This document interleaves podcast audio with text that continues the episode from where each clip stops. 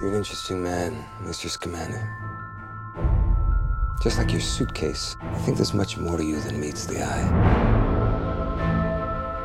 Kicked out of Hogwarts for endangering human life with a beast. Yet one of your teachers argued strongly against your expulsion.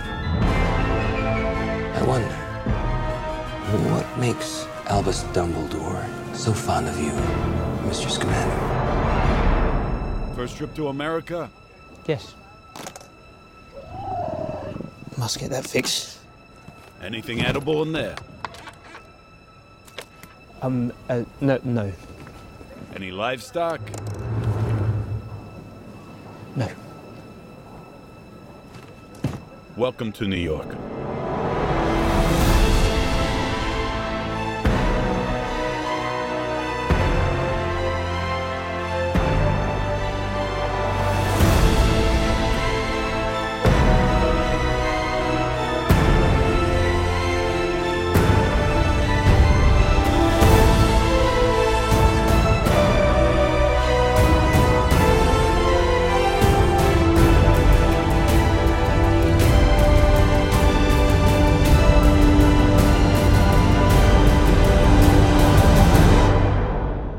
no human could do what this thing is capable of.